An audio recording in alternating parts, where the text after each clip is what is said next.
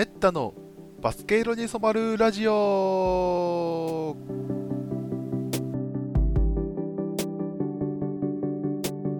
皆さんこんにちは。こんばんは。おはようございます。めったです。バスケ色に染まるラジオ。3回目の配信となります。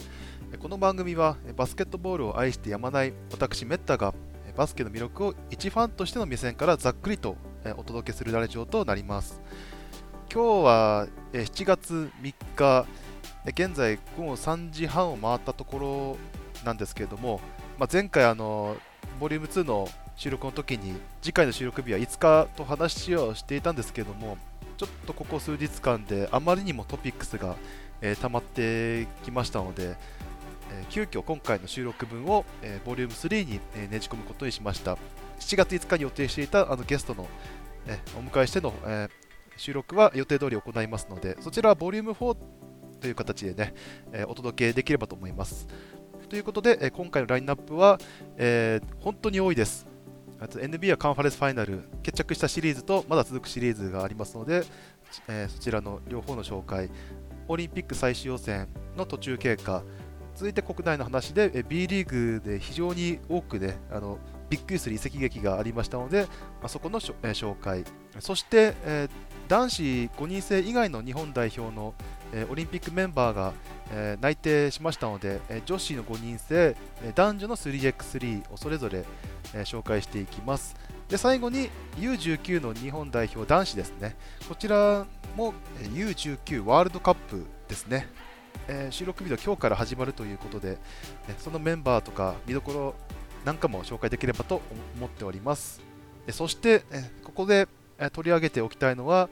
今シーズンオーストラリアリーグの NBL メルボルンユナイテッドに移籍した馬場雄大選手があの NBL 挑戦初年度でなんと優勝に貢献したというね、えニュース、ちょっと遅くなってしまったんですけれども、まあ、これだけでもすごいんですけれども、続けざまに今度は俳優の森環奈さんと結婚するという非常にめでたいビッグニュースも飛び込んできました。まあ、数年前に1回同じ同郷出身でオールスターで、ね、あの共演したということで一度報道はあったんですけれども、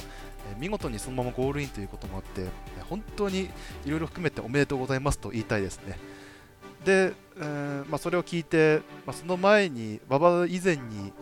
噂になってたあの某バスケ選手と女優の報道のあそのその後ってどうなってるのかなっていう、えー、気になってるけどそれはどうなってるんでしょうかね。はい、はい、まあ、それは置いときまして、まあ、いずれにしても、え話題たっぷりの、えバスケ色に染まるラジオ、ボリューム3スタートです。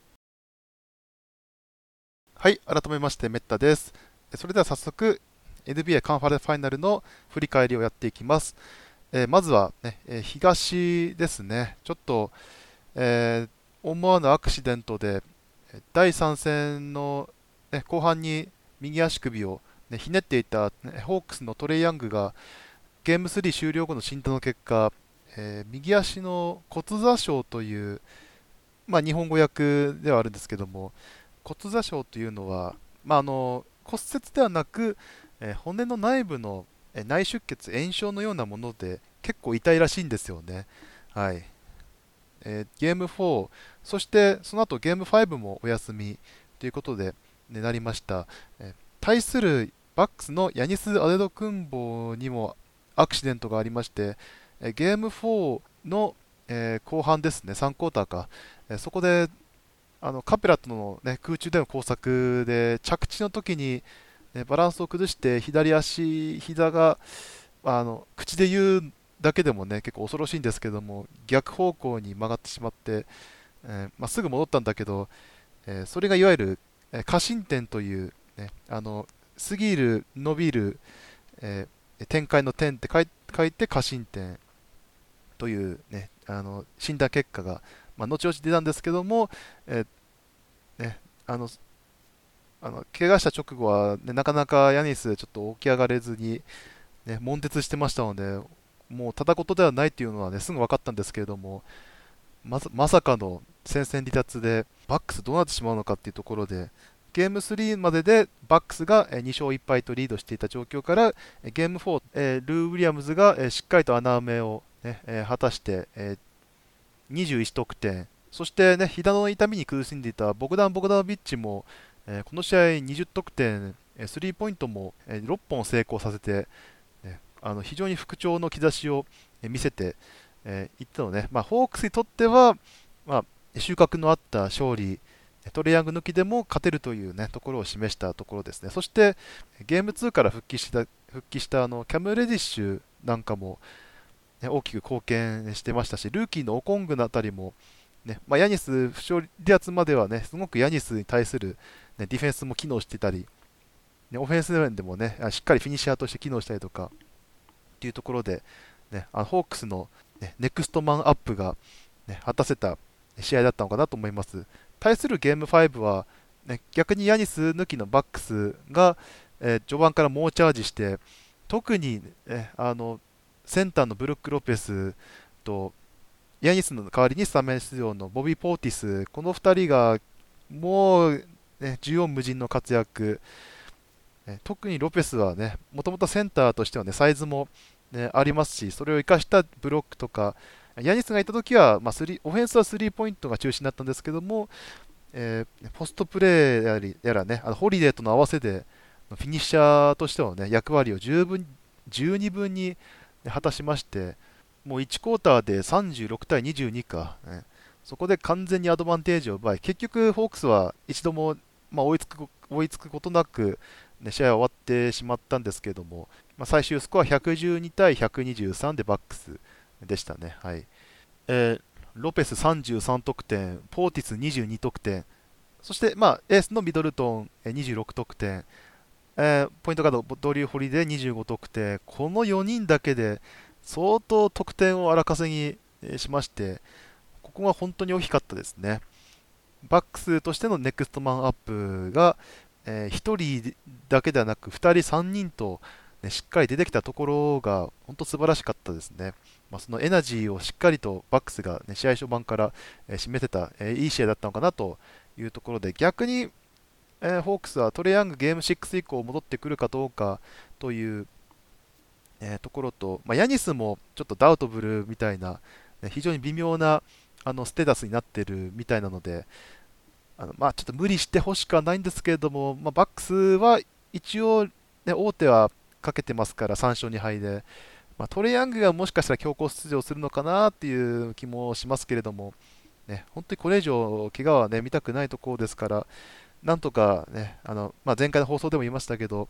なんとかね、怪我なくシーズンを終えてほしいところではありますね。ただ、ファンとしては やっぱり熱い試合が見たいというのもありますし、ね非常に、まあ、あのそのなんかせめぎ合いがちょっと心の中である感じですね。はい、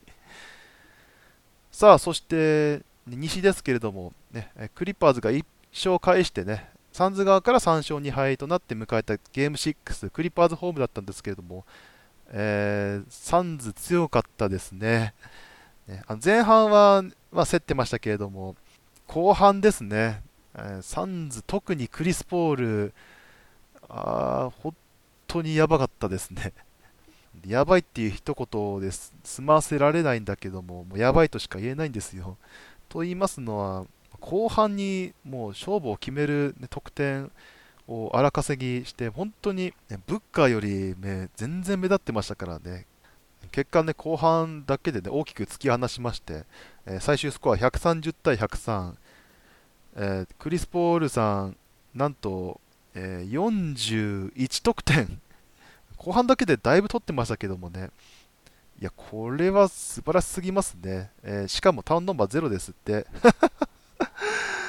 いやー、まあ、あとね、ちょっとこれは少し遺恨も残った気もしますけども、えー、クリッパーズのベバリー、またちょっとやらかしてしまいまして、パフォーマンスそのものはね、ゲーム6良かったんですけれども、ね、ちょっとまあやっぱ、クリス・ポールもね、かなりその、まあ、攻撃してる感じが、あ口であ攻撃って書いてる攻撃ですけども、ね、なんか見えないところなんかいろいろやってるような感じでしたので、それにね、ベバリーがちょっと切れてしまって、まあ、後ろからドーンって まあそれで一発退場で、もうあそこで実質、まあ、終わったような、ね、感じになりましたけども、まあ、それがなくても、もうクリス・ポールのね、まあ、完全に、ね、スコアはもちろんですけども、ね、精神面でも、ね、メンタル面でも完全にもう勝ってしまった、ね、もう本当に完勝とも言えるね、えー、試合でしたね。この勝負を決める、シリーズを決める試合で、まあ、セミファイナルの投げ戦もそうだったんですけども、クリス・ポール、本当に素晴らしかったですね。はい。で、まあ、もう終盤はね、本当に、あの、やっとファイナル、ね、キャリア初のファイナル進出を確信した後は、本当にもう、ね、子供のように喜んでまして、ね、あの本当感情的になってましたけども、それくらい本当に念願だったんだなというね、のも伝わりましたし、でもね、ここで満足は、ね、せっかくここまで来たんだから、やっぱり CP3 をね、リングを狙って、ね、欲しいですし、で、サンズにとりましても、あのチャールズ・バークレーが、ね、いた1993年、ね、あのマイケル・ジョーダンのブルースと、ね、あの死闘を繰り広げたあのファイナル以来、えー、実に28年ぶりのファイナル進出というところで、サンズはまだ優勝手届いておりませんから、東の、ね、決着はついてませんけども、まあ、あのいい休養の,、ねえー、の時間をまた取りましたから、あのまあ、ちょっとセミファイナルからカンファレファイナルかけて CP3 のちょっとコロナ感染とかちょっとありましたので、ね、健康面には、ね、十分気をつけてもらって、ね、あの万全の体制でファイナルに臨んでほしいなと思いますね。はい、対するクリッパーズでしたけれども、まあ、ベバリの件はちょっと今言いましたけども、えー、まあ、河合レナードがね、怪我でいなくなってから、まあ、ポール・ジョージがね、えー、押しも押されぬエースとして、ね、あの牽引をしてきて、ねまあ、よくやったと思います、本当に。えー、まあ、すごい上から目線になっちゃったけどまあだからこそね、河合がいてほしかったっていうのもあるでしょうけど、まあ、クリッパーズとしても、ね、ネクストマンアップを、ねえー、果たせた、まあ、レディ・ジャクソン、えー、テレンス・マンですね、まあ、そのあたりが、ね、本当に良かったなと思いますので、ね、チームとしてもか、ね、初のカンファレンスファイナル進出という結果を受けて、まあ、ちょっと河合がプレーオプションなので、ね、どうなるか分かりませんけれども、ね、クリパーズはぜひともね、あのまだ良きライバルとしてあり続けてほしいなとは、ね、思いますしね、あのねだちょっとね、あの小競り合いがちょっと多かったので あのそこはね、少しだけ抑えていただいてっていうところでね、あのいうところありますけどもね、あ,、ま、あんまり詳しく言うとちょっとあれなので、これくらいにしときますけども、ね。ということで、あとはね、東の決着を待つだけということで、ね、この辺もまた、えー、進んでいきましたら、えー、紹介していきたいと思います。はい、はい、続きましては、各地でね、熱戦が繰り広げられております、えー、オリンピック最終予選ですね。各会場ともに、えグループラウンドが、ね、終了いたしまして、いよいよね、え4強え、まあ、かける4会場ですから16カ国に絞られて、え、いよいよ決勝トーナメントもう東京行くか、えー、お家に帰るかという、ね、争いになるわけですけれどもでこのグループラウンドを、ね、ちょっと振り返りますと、えー、まあちょっといろいろ面白い試合がありまして、まあ、ちょっと追うの大変だったんですけどもね、DAZN も、ね、なんとかその仕事終わりにちょっと回しながらね、あのざっくり見えましたけれども、まあ、YouTube でも、ね、ダイジェストは載ってますけれどもね、あのやっぱり DAZN でしっかり見た方がおも面白い、ね、面白かったですね。まず、えー、セルビア会場ですけれども、えー、ここは、まあ、セルビア、ドミニカ共和国、フィリピンは、えー、セルビアが2勝、えドミニカ共和国が1勝。で、フィリピンが2敗で予選落ち。だったんですけれども、あのセルビアとフィリピンがちょっと思わぬ大接戦になりましてあ、最初はセルビアがすごくいいバスケをしてて、でフィリピンはちょっと荒削りな部分が目立ったんですけれども、あの後半、フィリピンの3が大当たりして、セルビアがすごくなんか余裕がなくなって、ね、しまって、まあ、最終的にはなんとかそのまたそのフィリピンの荒さと、ね、あとボバン・マリアノビッチのねあのでかさが、ね、きまして、ね、なんとかセルビアが逃げ切ったんですけれども、ちょっと危ない試合でしたね、正直。はい、でアジア勢としてはね、このフィリピンと、まあ、あと他のグループにいる韓国、ね、中国になんとか1勝してもらいたかったですけども、ね、残念ながらちょっとそれはかなわずという、え、ところでした。はいえー、それからイタリア、プエルトリコ、セネガルで、セネガルがちょっとね、えー、コロナ感染者が、ね、増えたということで、事態をやっぱりしていたようで、ね、イタリア、プエルトリコ直接対決でイタリアが勝って、あまあ、イタリアが2カ国しかいないですけど、セミファイナルは、えーまあ、イタリアが、え、ドミニカ共和国とセルビアがプエルトリコと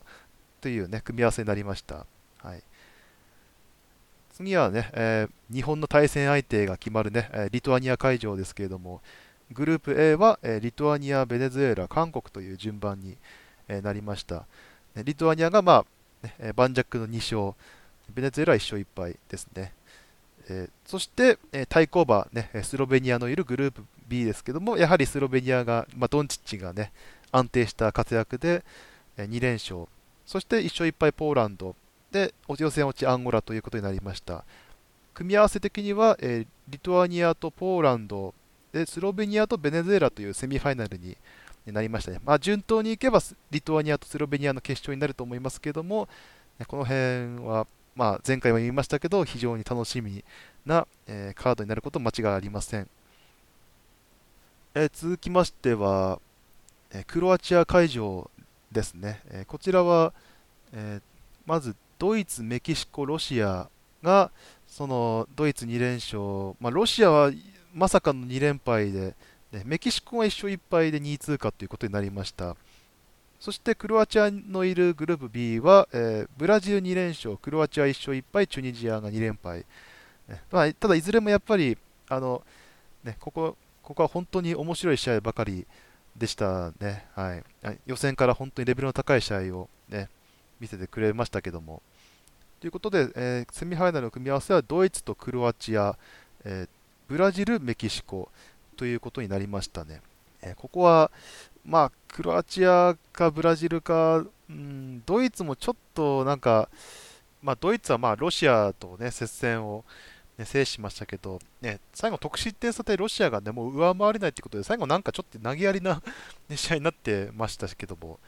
まあ、ボンガと、ねまあ、バグナーが、ね、あの NBA 関係ではいますけど、どんな戦いをするかはちょっと楽しみではあります。最後にカナダ会場です。一番 NBA 率が高いカナダの参加しているカナダ会場ですけども、えー、カナダ、ギリシャ、中国というグループ A の並び、えー、グループ B はトルコ、チェコ、ウルグアイなんですけれども、ここが一番面白い試合が一番多かったかなというところですね。カナダとギリシャの、ね、初戦もあの非常に白熱しましたし、ギリシャも本当にシュートがうまくて、基礎がしっかりしていて、なんですけども、最後はカナダがね、そのまあ、スターパワーで押し切ったというようなところで、あのちょっと前回紹介し忘れたあのナゲッツのジャマール・マレーもね、ACL 断裂で、ね、あのいないんですけれども、まあ、ウィギンズ、RJ バレットあたりがね、本当に牽引してまして、あと、えー、ニッキリ・アレクサンダー・ウォーカーなんかもね、ベンチ出場で結構得点稼いだり、なかなか面白いチームですね。ヘッドコーチもニック・ナースですから、ね、あのやはりチーム力としても上なのかなっていう感じはします。はい、で中国もね、カナダにもギリシャにも、ね、前線はしたんですけれども、残念ながらね、まあ、最後、息切れしてしまったというところで、ただね、まあ、あの中国の,、ね、そのアタックするバスケットとかね、あの踏ん切りのいいスリーとかは、非常に日本も参考になるところもあったと思いますけどもね、ただ、ジョーチのちょっと眼鏡かけた姿が、ね、ちょっと星野源に似てるから、勝手にあの中国の星野源って私は言ってるんですけども。ね、あの高さがあの日本にはありませんから、えー、まあそこは話は別ですけれどもね、とにかくその負けん気の強さはやっぱり、ね、アジアの中では、まあ、ね、抜きに出てるなっていう感じはしました。そしてグループ B のね、えー、まあ、トルコ2連勝ですけれども、あチェコとウルグアイの最終戦かな、特に、ここがもう1点を争う大接戦になりまして、まあ、最後、ウルグアイが勝つチャンスもあったんですけれども、チェコが、まあ、辛くも逃げ切ったという試合で、ちょっとウルグアイはミスが終盤多く出てしまったのが、ちょっともったいなかったですね。はい、ということで、こちらのセミファイナルは、えー、カナダ対チェコ、トルコ対ギリシャになりました。正直、この4カ国、どこが上がっても全然おかしくないようなね、あの4カ国ですので、これセミファイナルから本当楽しみですね。で、そのセミファイナルは、えー、収録日、今日 7, 7月3日の、えー、なんですけども、今夜から、えー、2日間ね、え連日、セミファイナル決勝がそれぞれ4会場で、行われますのでね、また DAZN でね、えー、まあ、追っかけるのがちょっと大変ですけども、なんとかね、その次回の収録、そのゲストを迎えた収録までにはね、あのいろいろ見ておきたいと思いますね。はい。以上、ここまでね、えー、NBA と、えー、オリンピック最終予選のお話をね、お伝えしました。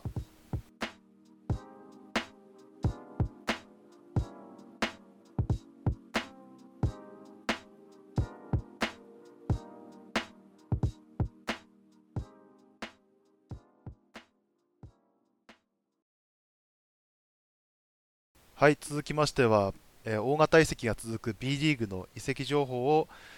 えここいらで一旦整理したいと思います。えー、と言いますのは、あの本当に日本代表クラスだろうが、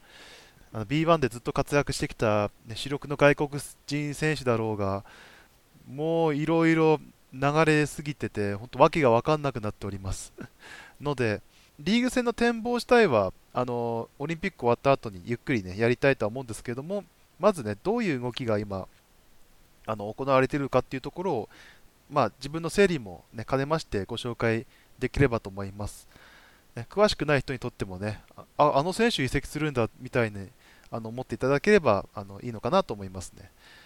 えまず最近一番のトピックは何といっても島根スサノーマジック。まあ、B1 のクラブではあるんですけれども、まあ、かなり地方球団というところと、あのただ、バンダイナムコの傘下になりましたので、あのそういったところではね、資金面でのあの、ま、援助に関してはかなり、ね、あの基盤が整ったという話も結構聞きます。その中でね、三河と契約満了になった金丸康介、まあ、日本代表でも期待されるあの日本一シュートがうまいシューターですね そしてアルバーク東京から、えー、契約満了になった安藤誠也。こちらも、ね、代表候補のポイントガード、ですけれども、えー、なんと両取りをしてしまいました島根が。これは本当に驚きましたね。まあ噂は結構出ていたみたいですけれども、ね、安藤まで来るとはというね、あの反応だった人も多かったようですね。さらにそれだけでは終わらず、あのオーストラリア代表の経験もあるあのニック・ケイというビッグマンも、えー、獲得、えー、しておりますね。それでいて、えーと、ヘッドコーチはあのニュージーランドでも代表でもヘッドコーチを務めたポール・ヘナレヘッドコーチですね。あの前のシーズンまでは香川、B2 の香川で指揮を取っていて、まあ、香川でも実績を残して、まあ、やはり手腕を、えー、発揮していたので、それでいよいよね、代表クラスの選手をね、どう操るかっていうところをね、えー、まあ、あの、残留している選手もね、あの多いですので、外国人も、ね、いますあの残っている外国人とか、帰化選手もいますから、そこをどうね、引っ張っていくか、っていうところですね。続いて、えー、同じく西地区で、まあ、一番最初にね、あの大きく動いていた広島ドラゴンフライズ、ね、昨年 B1 昇格、えー、果たしたものの、なかなか勝てない試合が多くて、ね、あの大型連敗を、ね、あの何回もしてしまっていたんですけれども、ね、こちらも大型補強に移りました。なんといっても川崎から辻直人を獲得、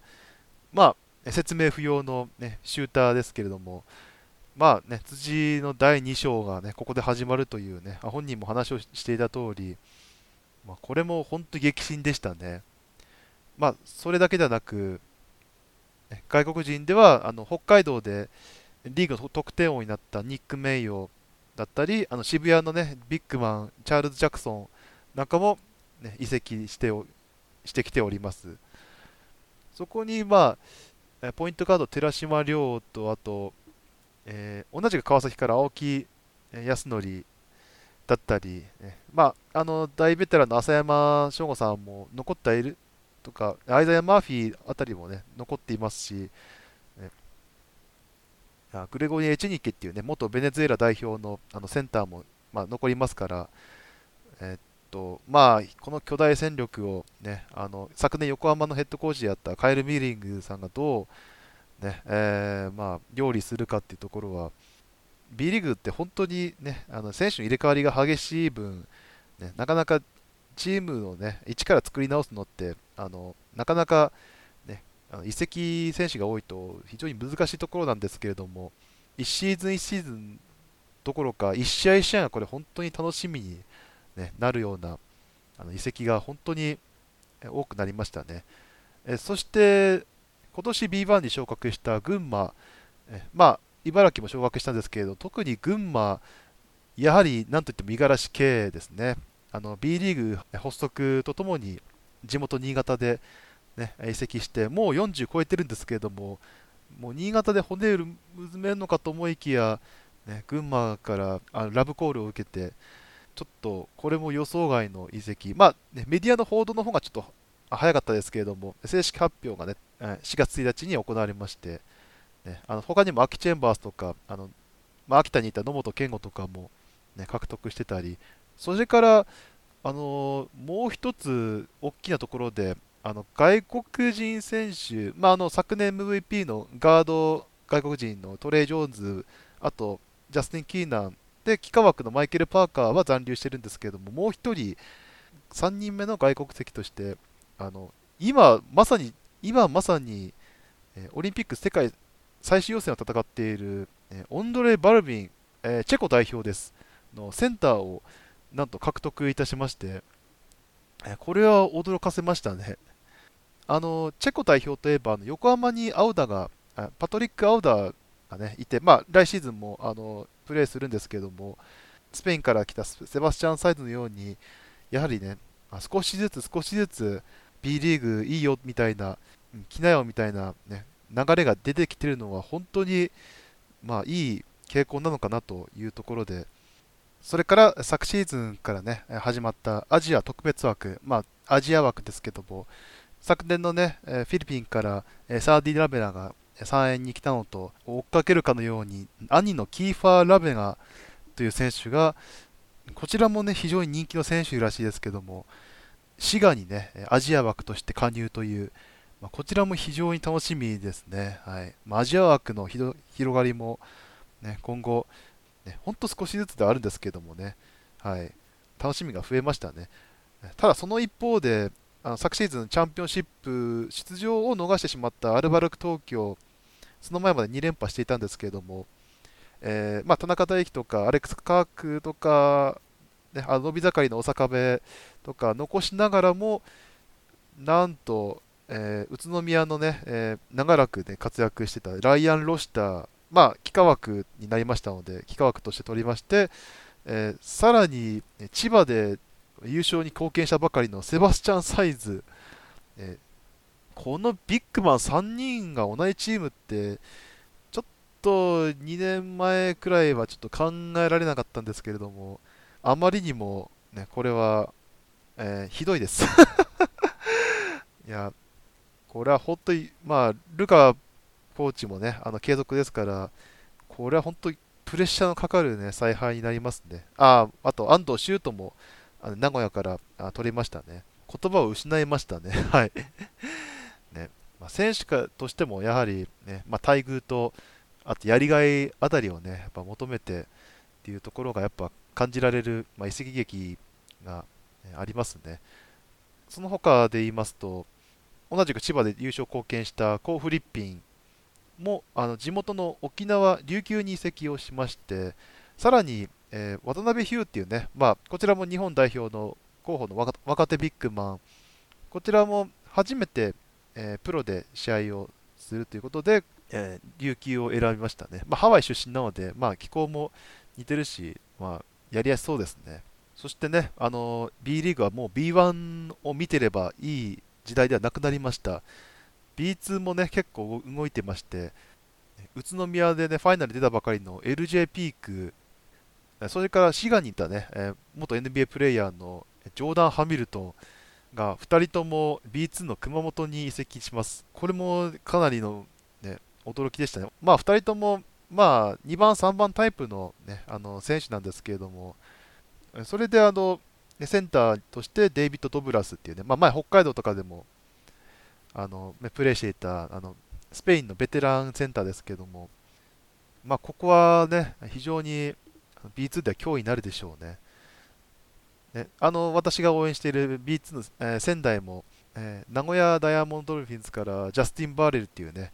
えー、長らく、ね、彼も名古屋で、ね、活躍していたあのビッグマンなんですけれども、ね、仙台に移籍ということになりました。ただね、まあ、今年は B2 からね、えー、2クラブがまだ自動昇格ということで、他のね、クラブもかなりね、補強をして、絶対 B1 昇格っていうね、あもうテーマを掲げているところも多く多いので、ね、仙台としても昨年ね、ちょっとあと1本のところでね、あの昇格を逃して、えー、しまったので、えー、少し出遅れた感はねえ、バーレルは取れたけど、ちょっと出遅れた感はあるかなってところですね。まあ、日本人で言えば、あのえー、ファイティングイングルス名古屋、まあ、こちらは B2 のチームですけれども、あの豊津時代からずっと強くて、あの今回しかもね、補強も、ね、同じ名古屋のダイヤモンドルフィンズから、えー、笹山隆也と B2 でボーイを振るっていた、えー、石川海斗っていう、ね、ポイントガード、まあ、元仙台なんですけども、あもっと言えばね、明星高校なんですけども。これ変わりますね、ちょっといろいろ。あもちろんね、その昇格することも大事ではあるんですけれども、まあ、B2 の、ね、レベルが上がることで、ね、試合そのものが、ね、面白くなるっていうところは、うん、それに関してはすごく、ね、前向きに私はま捉えておりますけどもね、あの B1 に上がらなければ全て失敗みたいないう時代では、えー、なくなってきてるのかなっていうところです。で、その下の B3、まあ、ここは今、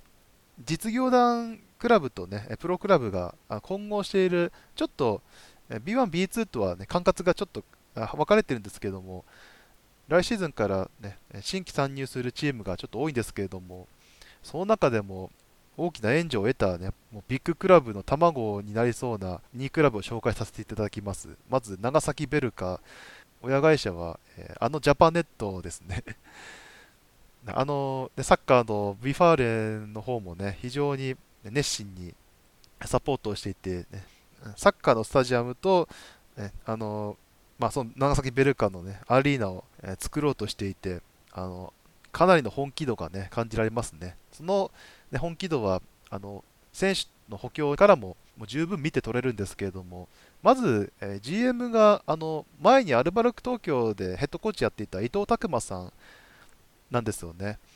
彼が今、あの長崎で、えー、GM 兼ヘッドコーチとして、ねまあ、その、まあ、人脈とかを生かしながら、あのね、選手を取ってきているようなんですけれども、なんといっても、あ宇都宮に長年いたジェフ・ギブス、まあ、その前はトヨタだったんですけれども、まあ、あのまあ、年齢的にもね、まあ、ジェフも41くらいですから、あのまあ、1回アキレス腱切ってるんですけれども、まだまだね、あのそのフィジカルとそのフィ,、ね、フィジカルを生かしたプレーはまだまだ健在でっていうところで、いや、これは本当に驚かせましたね。まあ、他にも秋田からハビエル・カーターだったり、あの渋谷の野口大輔とか、あのここだけでもかなり、まあ、B リーグファンには衝撃だったんじゃないでしょうかね。そしてもう一つ、えー、アルティー千葉っていう、まあ、千葉って言えばね、千葉ジェッツがもう B1 でずっといるんですけれども、えー、千葉ジェッツは、まあ、船橋と一応名前が後ろについていて、まあ、船橋アリーナを、ね、本拠地としてるんですけども、まあ、将来ね、あの大きなアリーナをアクセスしやすいところにね、えー、建設予定ではあるんですけれども、えー、それに対して RT 千葉は、えー、千葉市の方を、えメインに活動するということで、まあ、ここも住み分けが行われるのかなという感じは、ね、しますしますね。で、なんと言いましても、こちらもスポンサーがすごい、まあ、あんまり詳しくは調べてないんですけれども、とにかく、ね、潤沢な資金を抱えているということで、それをビジネスで、ね、得た利益をこのプロバスケにね、あの生かそうということで、こちらも本気度が感じられる補強をしておりまして、まあ、えー、ざっくり言いますと、えー、川崎から大塚優斗、日本代表でも長年、のシューターとして活躍していた岡田祐介、まあ、公認会計士という、ね、面も持ってますけども、えー、それから、まあ、小林大輔、さらに、えー、外国籍だとレオ・ライオンズ、バリバリ B1 でも活躍していた、ね、選手ですね。そこに、まあ、コーチがまたすごい、えー、ヘッドコーチがあのオーストラリアでえー、代表コーチやっていた、えー、アンドレ・レマニスさんって、あの日本がね、あのオーストラリアをワールドカップ予選倒した時に指揮取ってたヘッドコーチなんですけれども、いやまさか B3 に来るとはっていうね、ところで、あと脇を固めるアシスタントコーチも、あの河内修斗さんと、えー、トーマス・ラマス、えー、この名前を聞いて、まあ、ピンときた方は結構マニアだと思います。えー、河内修斗さんは、あのまあ、今は解説者としての、ね、顔顔でおなじみですけど、河内俊光さんの息子、トーマス・ラマスさんは、え今、ね、現代表コーチの、えー、フリオ・ラマスの、えご子息ですね ということで、非常に、まあネーム、ネームバリューもすごいし、もちろんね、その実績も十分っていうね、選手もコーチもっていう、まあ、これは当然本気でね、あの最短 B1 昇格という、ね、やはり長崎も千葉も公言しておりますから、あまあ、注目しないわけがありませんよね。B リーグ自体はもう5年、6年後に、えっと、新しい、ね、基準のライセンスを、ね、導入するあの予定になっておりまして、まあ、この話はまたあのオリンピック終わった後にゆっくりお話しできればと思うんですけれども、まあ、それに向けても非常にプロクラブがより発展するような選手側からしたらやりがい、そしてクラブ側からしたらブランド力を上げる、ね、またとない創設期こそがチャンスみたいな、そういう、ね、売り込み方をしておりますので、まあ、あの一石二鳥な、ね、感じになるのかなと思いますね。まあ、ファンの注目も当然集めますしね。はい、まあ、逆にね、あのこれまでね、あの所属している B3 のクラブからしたら、ちょっと目の上の単行部ができたような感じで、あまり面白くないかもしれないですけれども、ファンとしてはもうね、えー、私はまあ、ね、今、盛岡に住んでいて、まあ、岩手ビッグブルーズは、まあ、B3 なんですけれども、そこにね、あのアウェーとしてくる、ね、その長崎だったり千葉だったり、ね、そういったところのね、え選手が来るのもちょっと楽しみに、ね、なるなという、まあ、そういった個人的な楽しみもできましたしね、まあ、今後、ね、そのまあ、トップカテゴリーだけではないね、盛り上がりが、ね、まあ、今コロナ禍でね、ちょっと収入面で大変なところもあ,、ね、ありますけれども、熱意はね、もう間違いなく、その B リーグ最初立ち上がった頃に匹敵するくらいね、今上がってきてるのかなというところなので、結構ね、チーム数も多くなってきましたけれども、まあ、そういったところもね、ぜひ、まあ、今はオリンピックに向けてね、あのもう熱がどんどんピークがね、あどんどん上がってきてる感じですけれども、あぜひね、あのオリンピック終わった後も、ね、B リーグに、ね、注目してもらえたらなと思います。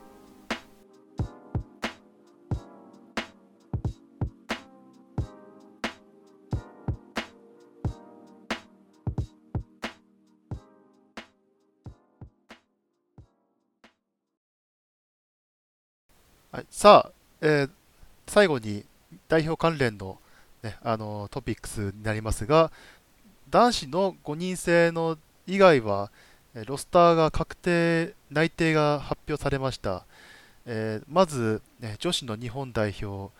えー、から、えー、紹介していきますね。あのトム・ホーバスヘッドコーチのコメントなんかも、まあ、選考理由とその期待することみたいなことも、ね、あの書いてありましたので、詳しくは JBA のね、協会のページを見てもらえればとは思うんですけれども、ガードが、えー、宮崎沙織、えー、町田瑠唯、本橋奈子、えー、あと、ね、シューティングガード系で林咲、三好奈穂、えー、東堂七子、まだ若干二十歳なんですけども、ね、トヨタ紡織の、ね、まだ2年目だったかな、アピールに成功してあの代表入りですね。それして、赤保険のね、えー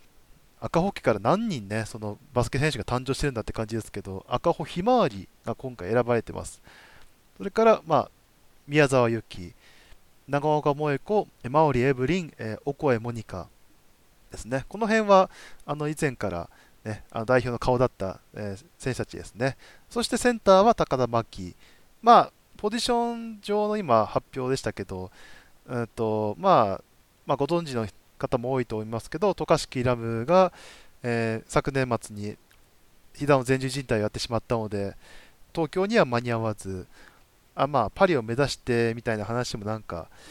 あありますからね、まあ、そちらにフォーカスしてしてもらえればっていうところではありますけど、さあ、東京どう戦うというところで、あの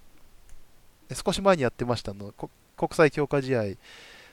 でね、あのまあ、少し形は見えてきたところはありますし、まあ、あの以前も18年のワールドカップ中で、ね、あの渡嘉敷、やはりコンディションフルで、ね、書いていて、ね、かなりスモールであのドライブからのキックアウトを中心に、ね、戦って、まあ、ある程度、まあ、格上の、まあ、ベルギーとかにも、ね、勝ったりとか、ね、していましたけれども、まあ、同じような形になるのかなと思いますね。このロスターに残ったあの12人はみんなスリーポイントが打てて、その高田もピッカーのポップからのスリーポイントを、ね、最近は多投してますし、えー、ガード陣はね、本当にスピードのある、ね、人たちばかりですから、特にやっぱり宮崎、えー、元足ですね。元足は、あのね、2年前の、ね、アジアカップですか、そちらでもう大爆発して、もう一気に注目を集めましたけれども、え、5年前のリオではもう吉田麻美の不動のポジションだっただったんですけれども、ねまあ、この世代交代が進んだことで、まあ、リオでも出てたね、まあ、町田ちゃんは、ね、そのまま、ねあのま、落ち着かせるや、ね、役割として、ね、あの残ってますけども、ね、宮崎と本足のね、えー、とにかくかき回してほしいなって感じがありますね。そこを、まあどね、シューターがしっかりね、えー、決められるかってところと、あとはフォワードの、まあ、赤穂ひまわりだったり、エブリンだったり、そこの、ね、オフェンスのね、えー、クリエイト力にも期待したいところではありますね。まあ何しろ、女子はアメリカともね、あの予選でやりますし、本当に、まあ、男子もやばいですけど、女子もなかなかやばいですので、ここは、まあ、ね、詳しい、ね、プレビューはまた後々の、ね、直前くらいにね、まあ、プレビューはね、行いますので、その時、まあ、詳しく話しますけれども、ねまあ、いよいよね、近づいてきた感はちょっとありますね。まあ、ちょっと落ちたメンバーもね、あの、ああ、あの選手落ちたのかっていうのも何人か、いますので、ね、あ彼女らの分も、ね、戦ってほしいなと思います。はい。えそれから、え3人制バスケ 3x3 ですね、えこちらも男女のロスターが発表になりまして、え今日の午前中ですね、とまあ、3x3 は4人がね、えー、まあ、登録できて、で試合中に、まあ、自由に交代を、ね、していくというルールなんですけれども、え男子が、えー、秋田ノーザンハピネッツの安岡龍と、えー、アイラ・ブラウン、え大阪ですね、えそして、え越谷所属のというよりもね、えもう 3x3 の顔として顔の方がで有名な落合智也、まあ、通称ワームですね、はい、さらに、ね、大注目、ね、ネブラスカ大への,、ね、あの転任が決まっている、えー、富永啓生ですね、はい。あの5人制を期待する、ね、ファンも非常に多いと思いますけども結構前からねその 3x3 の代表候補として、ね、合宿とかに参加しておりましたので、まあ、そのまま、え 3x3 で、出るという、形になりましたね。まあ、5人制に関してはね、まあ、今後大学とか、まあ、もしくはね、その後のね、キャリアで、その実績を積めば、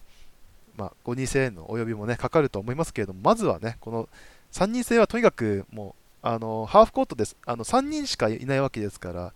もう個人技がね、すごく重要になるので、まあ、そういった意味でもね、やっぱ富永の,、ね、その突破力、そしてシュート力はすごく武器になるのかなとは思います。まあ、ボールが若干違うので、ね、そこを慣れたくらいかなっていう懸念懸念はそこくらいかなと思いますけども、ぜひ暴れてほしいですね。え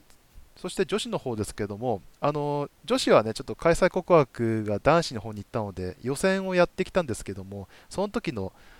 メンバーの篠崎美桜、山本舞、マオリ・ステファニー、西岡里沙、えこの4人をそのまま本大会でも出場させるような形になりましたね。まあ、この4人は、まあ、篠崎と山本があの本当小柄なガードで、で、マウリ・ステファニーが、ね、エブリンと同じように、まあ、オールラウンダーで、センター西岡という、ねまあ、ガードと、まあ、オールラウンダーとセンターという、ね、組み合わせで、まあ、臨機応変に対応できるメンバーなのかなというところでしたね。まあ、最そのえー、最終予選を見ていても、ね本当にあの篠崎、山本が本当にかき回して、ね、面白かったので、まあ、ちょっとね、サイズのミスマッチなんかね、ちょっと狙ってくる国も多分あるでしょうけど、ぜひともね、そのスピードのミスマッチの優位性をね、ぜひ生かしてほしいなと思います。はい、で、男子5人制に関しましては、まあ、7月上旬と言われていましたけども、えー、これからまた、ね、7月7日、9日、11日と、えー、沖縄アリーナでの、ね、強化試合が今後含まれていますので、まあ、そのタイミング、その前か後かはちょっと分かりませんけども、ねまあ、渡辺裕太あたりも、ね、合流する予定とも小耳に挟んでますし、ちょっと楽しみでありますね。で、何より、まあえ、この3試合は、え、いずれも地上波で放送されるという、え、ものすごく、ね、優遇された、まあ、オリンピック直前ですからね、やっぱりどのスポーツも盛り上げていこうっていう、ね、ことだと思うんですけれども、えー、初戦、えー、7日の、えー、水曜日ハンガリー戦、えー、夜ですけれども、えー、テレビ朝日系列地上波で生中継、えー、2試合目9日の、えー、とベルギー戦が、えーまあ、こちらも夜ですけれども、えー、フジテレビ系列。で最終戦ゲーム3の11日日曜日が、えー、午後1時くらいから NHK 総合、えー、ということで、えー、非常に、ね、普段ほらバスケットライブとかで登録しない人も、ね、あの非常に見やすい、えー、機会だと思いますね。まあ、あの相手はねあのオリンピック最終予選とかにも出ていない国々ですので、ね、本当になんかあの交流試合みたいな多分雰囲気になるかもしれないですけれども、ね、日本はもう、ね、オリンピックに向けてピークを、ね、持っていかないといけないので、ね、あのこの間のイランとの3連戦も含めてうまく、ね、海外合流組がいれば、ね、そことの、ね、噛み合わせも、ね、どんどん試していってもらいたいですしね。あのいい試合を期待しております、ね、皆さんもテレビで応援するといいと思いますね。はい、で、えー、もう一つ、こちらはあの今夜から、えー、開幕する、えー、U19 の、まあ、男子ですけれども、え、世界選手権、えまあ、ラトビアで行われるそうですけれども、え FIBA の YouTube、え公式チャンネルで、えまあ、ライブ配信を、えするそうなので、ね、あのこちらはさらに、ね、いつでも見や見やすいような形になっていると思いますけども、まあ、何しろメンツがすごくあのワクワクする、えー、選手ばかりで、まず平均身長が195.2、えー、最低身長が183ですね。あとは190台、2メートル台もね、何人かいて、本当にすごいメンツですね。まあ、主力となりそうなのは、ね、あの昨年、ウィンターカップでね、明星、仙台大附属明星で、ね、エースとして活躍している山崎イブ君、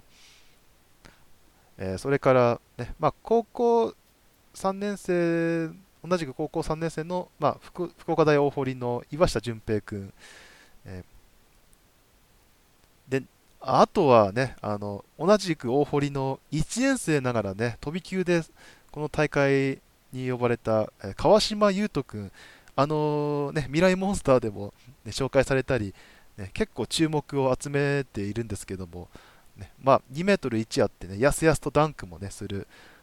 かつ、えプレースタイルはね、えー、まあ、まあ、フォワード寄りということで、これは本当にあのすごい逸材になりなるってみんな言ってますから、ねえー、ね、まあ、世界の壁は厚いかもしれないですけどもね、この早いうちから、ね、世界を知ることは本当に重要ですしね、まあ、それが、あね、かつてね、U17 で八村がね、まあ、体感したところで、そこでね、まあ、アピールも成功して、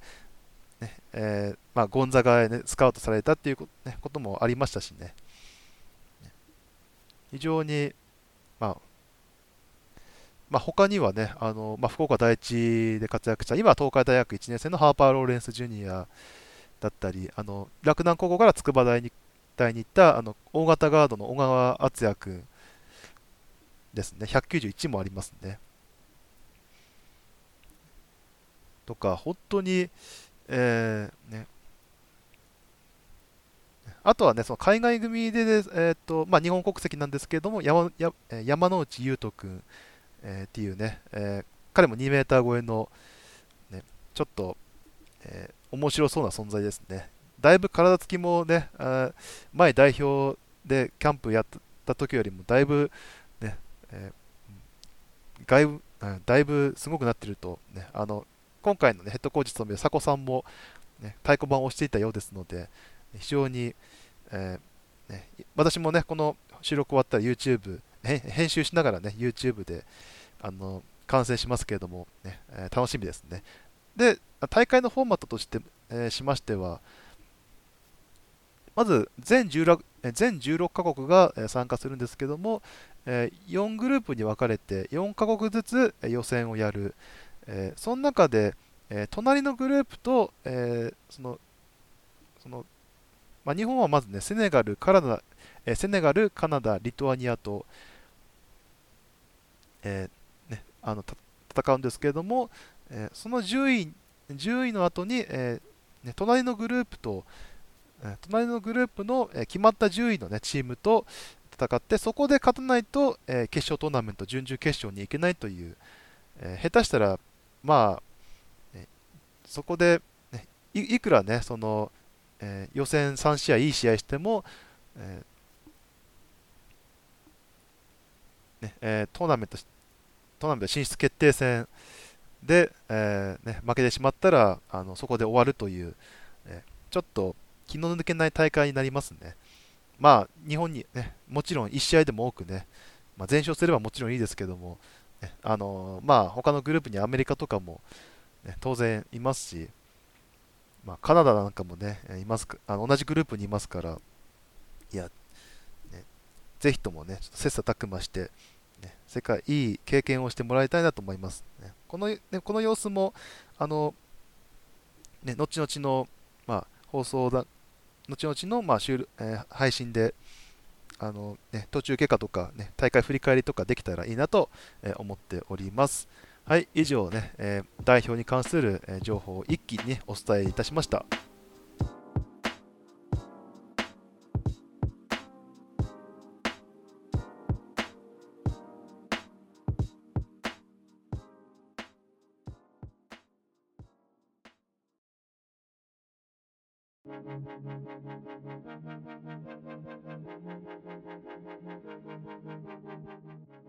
はい、ということで、えバスケ色に染まるラジオボリューム3、えー、そろそろ終わりの時間となりました。えー、収録時間、ね、ここまで見たら、また50分超えてしまいました。ね、まあ、いくつかカットをね、しても多分それくらいになるかなっていうね、えー、まあ、ところですけども、ちょっとやっぱり今回はね、話題が多すぎましたね。まあ、あと、もう少しコンパクトにするね、努力も本当はしたかったんですけれども、あの、したつもりが見返したらそうそうでもなかったっていうね ところでしたので、ね、やっぱり喋り出すと止まらなくなるんでしょうね。はい台本はあのオープニングとこのエンディングくらいしか、ね、用意しなくて、あとは、まあ、試合のそのボックススコアとか、ね、あの代表だったらそのメンバー表とか、ね、そういったのを見ながら自由に話すという感じですのでね、この話知ってるわみたいなところだったらね、適宜ね、飛ばしてもらって全然構いませんのでね、はい、聞きたいところだけ、ね、聞いてもらえれば、まあいいのかなとは思います。はい、ではお知らせです。えー、お便りの方ね、えー、お待ちしております。えー、各ポッドキャストの視聴ページに、え投稿フォームの URL を貼っておりますので、え普通歌はもちろん、え私はバスケに関する、え質問、えそして番組の感想、意見、えさらに、えゲスト出演の希望などがあれば、えお気軽に投稿してください。また、えーまあ、ツイッターの方でも、えー、ハッシュタグ、えー、バスケ色メッタという、これあの、ポッドキャストの URL と同じハッシュタグにね、えー、したんですけれども、こちらで、まあ、自由にね、感想なんか、え投稿してもらえたらなと思いますので、こちらもよろしくお願いします。あの、まあ、ハッシュタグの綴りについては、えポッドキャストのページの方に貼っておきますので、はい。そして、えニコニコ生放送では、主に毎週水曜と土曜の夜10時から、バスケ雑談放送を、行っておりますので、お時間のある方はぜひね、お越しください、コメントもお待ちしております。はい、ということで、えー、バスケロイスマラジオの次回の収録は、えー、オープニングでも話したお話ししました通り、え7月5日月曜日の夜、えー、ゲストは、えニコ生でもね、お世話になっております、え生主のバックアナ小僧さん、え通称バックさんですけれども、ねえそちらをお迎えしまして、いろいろ、ねえお話ししますので、えよろしくお願いします。えそのゲストに対するね、えお便りなんかも募集しております。はい、えそれではね、え次回の配信で、えまたお会いしましょう。えめったでした。ではでは。